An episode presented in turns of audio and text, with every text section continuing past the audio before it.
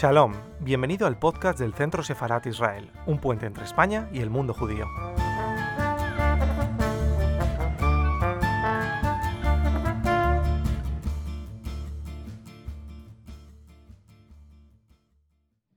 Buenas tardes y bienvenidos al canal de YouTube del Centro Sefarat Israel y más concretamente bienvenidos a, una nueva sesión eh, de nuestro ciclo Obras que hicieron historia.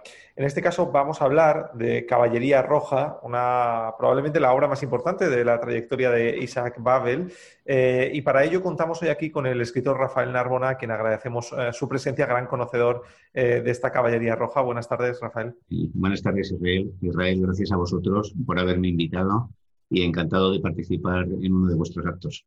Ah, el gusto es nuestro y la verdad es que es un privilegio tenerte, sobre todo para analizar esta, esta obra tan importante. Vamos a comenzar hablando del contexto que, bueno, que, rodeó y que, en el momento de la publicación hasta ahora este libro eh, tuvo dificultades para, ser publicado. Eh, pero antes de adentrarnos en la temática, me gustaría que nos contaras eh, qué dificultades, qué, baches encontró esta obra para salir en, plena, en la plena Rusia de la, de la Revolución, ¿no? en el año 26. El, libro eh, narra la experiencia del autor de Babel con el primer ejército de caballería durante la guerra entre la recién nacida Unión Soviética y Polonia. Él, como periodista, acompañó al ejército, presenció toda la brutalidad de la guerra y, lejos de escatimar detalles, mostró, pues sí, la brutalidad de los polacos, pero también la brutalidad de los cosacos. Y además hay un, hecho que, se, recorre todo el libro, que son las, matanzas de judíos, ¿no? donde los judíos tienen la culpa de todo y tanto los polacos como los cosacos los desprecian, destrozan sus sinagogas, a veces los asesinan. Y el hecho de que él mostrara los crímenes del ejército rojo, pues provocó muchísimo malestar. O sea, se consideró algo intolerable y bueno, pues eh, años más tarde le, le, costaría la vida, ¿no? Porque a partir de ahí se empezó a dudar de sus convicciones revolucionarias. El libro también tenía otro problema, es que tenía un lenguaje de una enorme plasticidad, de un enorme lirismo, de una gran belleza, y se consideraba que ese estilo tan, tan poético era impropio de un país que intentaba establecer como canon el realismo socialista.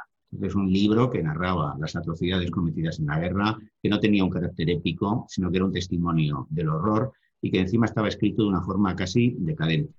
Se publicó gracias a la ayuda, entre otros, de Máximo Gorky, que fue el, gran protector de, Babel, pero ya las autoridades le, pusieron en, el punto de mira.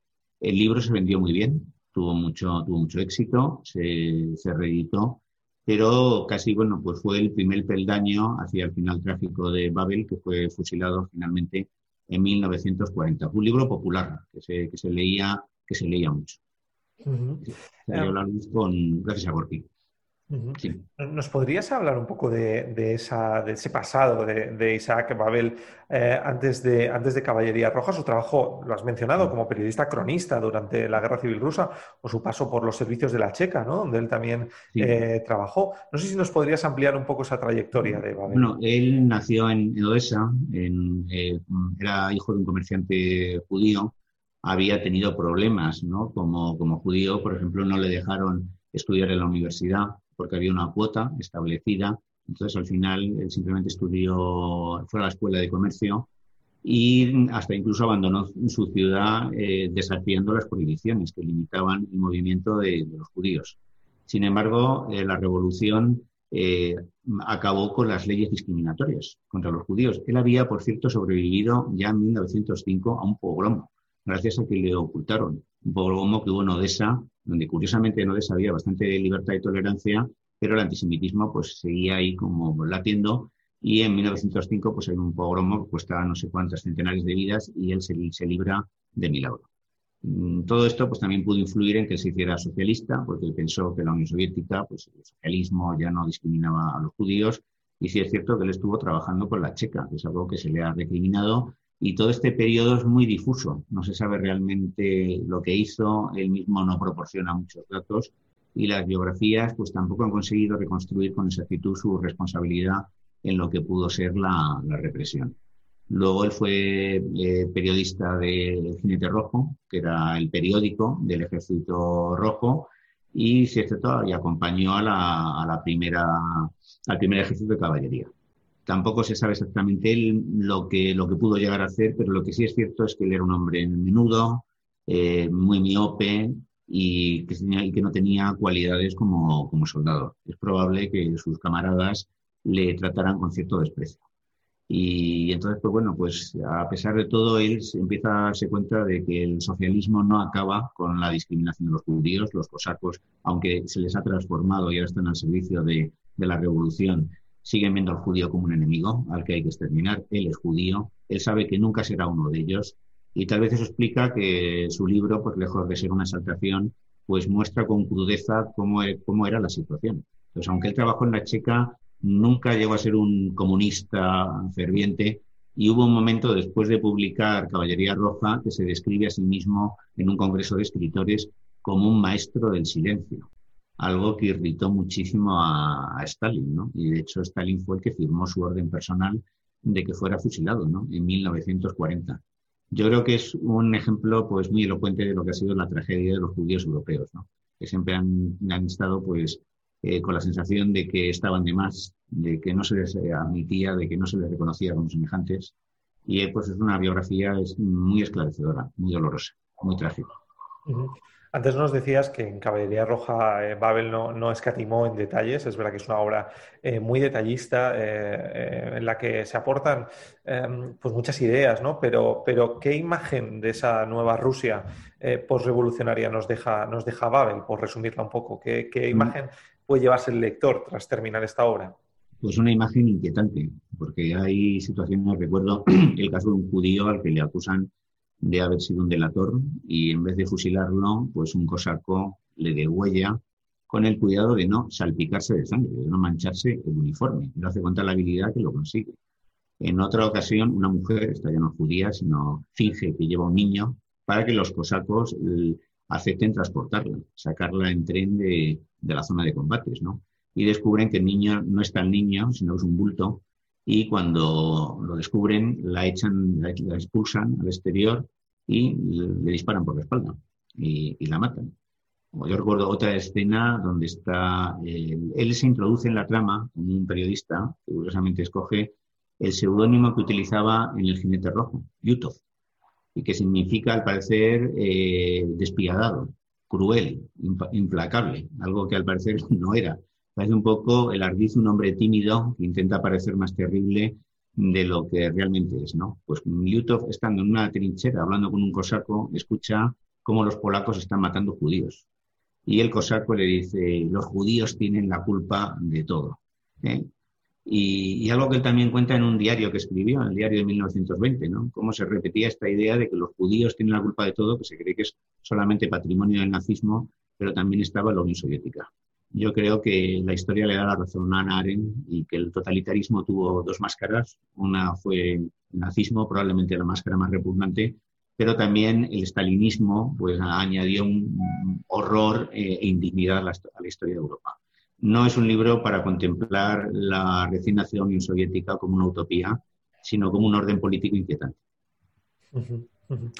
Em, es verdad que esta obra, para Babel, eh, lo que, una de las cosas que más le dio fue una fama internacional importante, ¿no? Tuvo una, tuvo una buena repercusión internacional en un momento en el que obviamente no había los sistemas de comunicación que hay ahora, ¿no?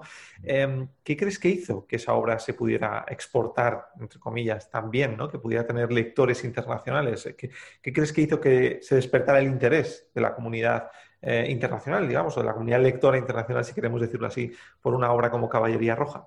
Yo creo que el libro tiene dos grandes cualidades. En primer lugar, es prosa poética. el, lenguaje es, es deslumbrante. O sea, Babel se, se, pone entre los mejores prosistas de su tiempo. Las descripciones que hace del paisaje, de la naturaleza. Él estaba en Cuentos de Odessa, eh, habla que para comprender la naturaleza hay que ser capaz de sentir como, como una piedra, como un árbol, como un pájaro. Y él realmente, pues, parece que lo consigue, ¿no? Todas estas descripciones, además con metáforas deslumbrantes, ¿no? De repente dice, aparece la luna con el color de un lagarto, ¿no? Que una luna verde, parece una cosa imposible. Pero él, tal como, tal como lo cuenta, es una prosa poética de altísima calidad. Exige una lectura concentrada, es cierto, no es un libro que se lea eh, con mucho dinamismo, sino es un libro que exige paciencia y profundidad. Y luego todo lo que venía de la Unión Soviética en aquel momento suscitaba muchísima curiosidad. La gente quería saber qué estaba pasando allí. ¿no? Realmente el, libro se terminó, se escribió entre 1922 y 1926 y entonces, pues claro, realmente se había producido una conmoción política enorme con la caída de los zares y con la llegada de un nuevo orden político. Entonces, entre el estilo, la maestría narrativa y el tema, pues el libro se abrió paso más allá de, las fronteras y se convirtió en un éxito internacional, convirtiendo a Babel en un, escritor muy reconocido. Él estuvo en París, de hecho estuvo allí su mujer, su, tenía uno o dos hijos, y la mujer le dijo, bueno, quédate a vivir aquí. Dijo, no, no, no, no. Eh, aparte de que tenían problemas conyugales y tuvo otras relaciones, pero él decía, es que yo fuera de la Unión Soviética, fuera de Rusia, mm, fuera de Ucrania, no me siento yo. O sea, realmente allí es donde yo he forjado mi identidad. Le pasaba lo mismo a Paul Celan con el, con el alemán, ¿no? Que decía, bueno, ¿cómo escribes con la lengua de los verdugos? dice, es que un poeta cuando no escribe con su lengua materna, miente miente. Entonces es una, una, una tragedia, ¿no? Un doble, el, estar abocado, ¿no? Pues muchas veces a participar de la propia civilización que te excluye, ¿no? Porque pues, te considera un elemento indeseable. Y, bueno, él estuvo en París, pero volvió, y sabiendo que, que, era una decisión arriesgada. No pensó que le iban a matar, pero sí sabía que no era precisamente el escritor más popular en ese momento, en la Unión Soviética. Em, lo decías, no, era el escritor más popular de la Unión Soviética, fama internacional, pero ¿crees que el libro eh, pudo ser uno de los motivos de mayor peso, o al menos la imagen que, de Babel provocó este libro, eh, uno de los motivos de mayor peso para que cayera en una de las purgas de, Stalin? O... Sí, yo creo que, yo creo que sí, que este, este libro fue un. mucha gente lo consideró una ofensa, porque mostraba que el ejército heroico rojo quemaba aldeas, mataba mujeres, eh, las violaba, mataba niños, en fin, hay unas escenas, es cierto que los polacos hacían exactamente lo mismo. Me acuerdo la imagen de un cosaco que le pide a Yutov que lo remate, que lo remate, porque no quiere caer en manos de los polacos, está, está destripado, ¿no? Y Babel, su personaje, se siente incapaz de hacerlo, ¿no? Entonces el otro casi se cabría y le dice, te voy a, te voy a matar yo, eh, sangre, de, sangre de gusano, ¿no? Y Babel pues, pues es consciente de que no vale como soldado, ¿no? Hay un momento que dice, me gustaría tener eh, la destreza de matar a un hombre, ¿no? Entonces, claro, de repente el ejército rojo aparecía como una máquina de matar, ¿no? Una máquina de matar del 2 de mayo, del 4 de, de Goya, y eso pues eh, provocó muchísima muchísima mm, rechazo, muchísima indignación, también su prosa molestó, no tenía nada que ver con lo que era la prosa del realismo socialista, y luego él hizo unas cuantas declaraciones que no contribuyeron a mejorar su, posición. ¿no? Él empezó a escribir poco, a publicar poco, eh, no se mostró combativo, no se mostró pues ferviente y ya pues esto dentro de la paranoia de Stalin pues, eh, pues el, libro sí fue muy importante. Entonces, bueno, le ha dado la fama, le ha dado la gloria, pero tal vez precipitó su muerte. Em, así es. Em, eh, Rafael, me gustaría que para los eh, lectores que todavía no se hayan animado a abrir las páginas de este Caballería Roja de, Isaac Babel, me gustaría que nos hablaras un poco de la estructura del libro, es decir, para que se pudieran llevar una imagen de cómo esta obra está estructurada y qué importancia tiene la propia estructura en la misma, en la misma escritura del libro. el libro es una colección de, de cuentos, son 35 relatos, pero no son relatos independientes porque los personajes reaparecen una y otra vez. Con lo cual se puede leer incluso como si fueran capítulos de, una novela, ¿no? Y entonces la, tiene como una progresión dramática desde pues, el inicio en el cual pues, parece que el ejército rojo va triunfando hacia un final donde, bueno, pues se habla de que la batalla prácticamente se ha perdido, parece que es la crónica de una derrota y, pero lo más interesante tal vez es la evolución espiritual de los personajes, empezando por el propio Babel, ¿no? Como la tendencia de embrutecerse por la violencia de la guerra, de comportarse como, como los cosacos y su resistencia y su incapacidad de, de, ser uno de ellos, ¿no? Entonces la, la, historia es una historia que no, no está, aunque esté fragmentada y dividida en capítulos, muestra una evolución espiritual de un personaje que es como el centro, con luego una serie de personajes secundarios que giran en torno a él y que muestran pues, las distintas facetas de la zona donde transcurre, el conflicto. Aparecen tanto desde sinagogas hasta iglesias ortodoxas, católicas, y se ve como aquello era un, mosaico de culturas y que la guerra no respeta ninguna. O sea, realmente los cosacos cuando llegan a una aldea le da igual que la iglesia sea ortodoxa, católica o una sinagoga. La saquean, la incendian y cometen toda clase de crímenes. También es una obra que muestra cómo es la progresiva deshumanización de la guerra, cómo la muerte ajena, después de la conmoción inicial que te provoca, pues acabas aceptándola e incluso intentas hacer méritos para que los otros te, eh, te acepten. Yo estoy pensando en el momento en que él mata a un ganso en una aldea, una mujer tenía un ganso y él le pisotea el cuello con muchísima crueldad y los cosacos que lo ven dicen, hombre, tal vez eh, podría sernos útil este chico. Se burlan de sus gafas, de sus napias, de que tiene estudios de Derecho en la Universidad de San Petersburgo. Entonces, como podría ser este libro El antitempestades de acero, de Junger, que es una exaltación de la guerra, y esto, en cambio, es una crónica de la deshumanización que provoca la guerra. Es muy llamativo uno de los puntos que, has mencionado, ¿no? que es que efectivamente los personajes o el personaje central vive una evolución espiritual. Eh, em, es una muy buena descripción, em, pero a la vez el libro contiene escenas como ya las estás, como ya el público lo, está pudiendo ver, bastante grotescas, sangrientas eh, y de guerra. ¿Cómo es ese contraste? Es decir, no, estamos hablando de una obra netamente sociológica, podríamos decir, en la que hay una descripción de un momento histórico desde un punto de vista personal, sino que hay algo más, hay una profundidad de evolución eh, espiritual y de, conversación interior incluso, ¿no? Siempre, él dice en un momento que quería mostrar cómo es la vida y cómo es el hombre. Y la verdad es que su perspectiva es es pesimista, es muy pesimista, coincide un poco con el Freud, el malestar en la cultura. Cuando desaparecen las inhibiciones culturales, el ser humano actúa con una crueldad ilimitada, incluso a veces hasta con una crueldad eh, infantil. Hay otra cosa que a mí me impresiona mucho en el libro, que es la crueldad con los animales. Eh, yo recuerdo el caso de un cosaco que le cambia su caballo viejo y extenuado a un campesino por un trabajo, por un caballo joven y sano. Entonces, según le entrega su caballo viejo y enfermo al campesino, el caballo se desploma, el campesino se queja, mira lo que me has dado, me has quitado mi caballo y me, das un animal enfermo. Y dice, no está enfermo, si se levanta es que, es que todavía vale para algo. Y se dirige hacia el caballo con un látigo. Y el caballo cuando le ve, a pesar de que está agotado y enfermo, del terror que le tiene, se levanta. Entonces, realmente esa crueldad con, los animales y también con, las personas, por ejemplo, con, las mujeres, eh, con esa destrucción indiscriminada de los espacios sagrados, pues la verdad es que muestra que Babel parece que nos transmite la misma imagen de la vida que, que Shakespeare en Macbeth, cuando dice que, la vida es un cuento contado por un idiota, lleno de ruido y, y confusión, ¿no?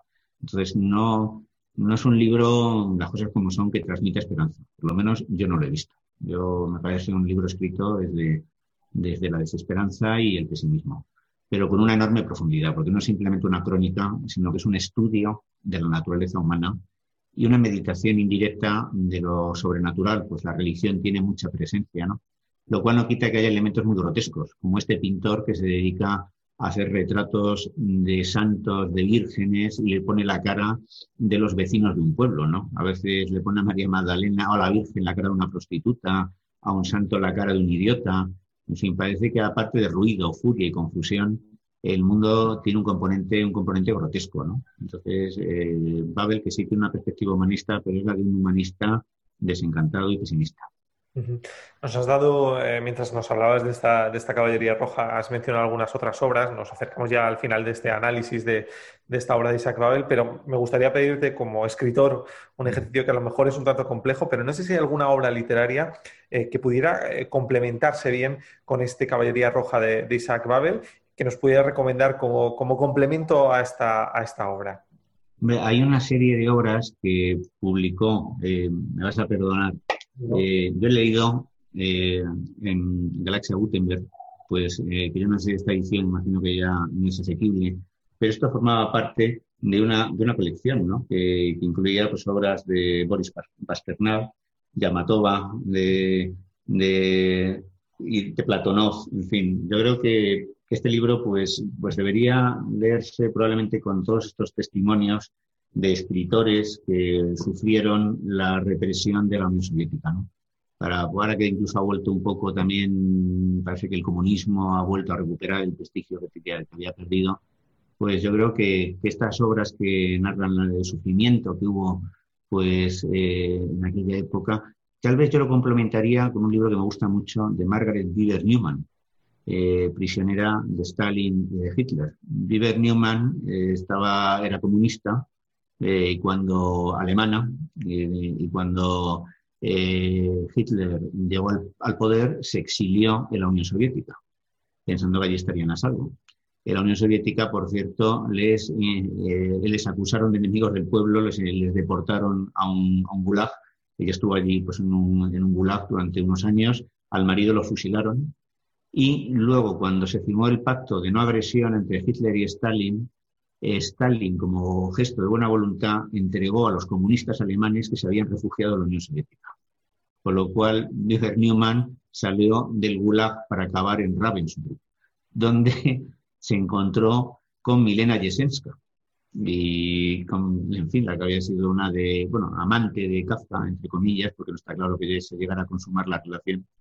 Pero este libro pues muestra el horror de los dos lados, ¿no? Y yo creo que podría ser un, un buen complemento y el libro yo creo que no ha salido mucho. Eh, Newman también escribió un libro precioso sobre Milena, que se llama simplemente Milena y que apareció en, en Tusquet. Y yo creo que, bueno, pues ya que tenemos la perspectiva de un hombre, Babel, pues estaría bien tener la perspectiva de una mujer como es Viver Niemann. Pues eh, Rafael Narbona, muchísimas gracias por acompañarnos esta tarde. Muchas gracias por participar en este ciclo Obras que hicieron historia, hablando de este Caballería Roja de Isaac Babel. Esperamos haber despertado la curiosidad de los que no lo hayan leído, eh, porque sin duda es una gran obra literaria, una de estas obras que efectivamente hicieron historia. Rafael, muchísimas gracias por acompañarnos. Gracias a vosotros por esta oportunidad de hablar con, Gracias a ti y a todos ustedes les animamos a que se suscriban a nuestro canal de YouTube y sigan todas las actividades que tenemos preparadas para los próximos días aquí en, en Centro Sefarat Israel desde casa. Muchísimas gracias.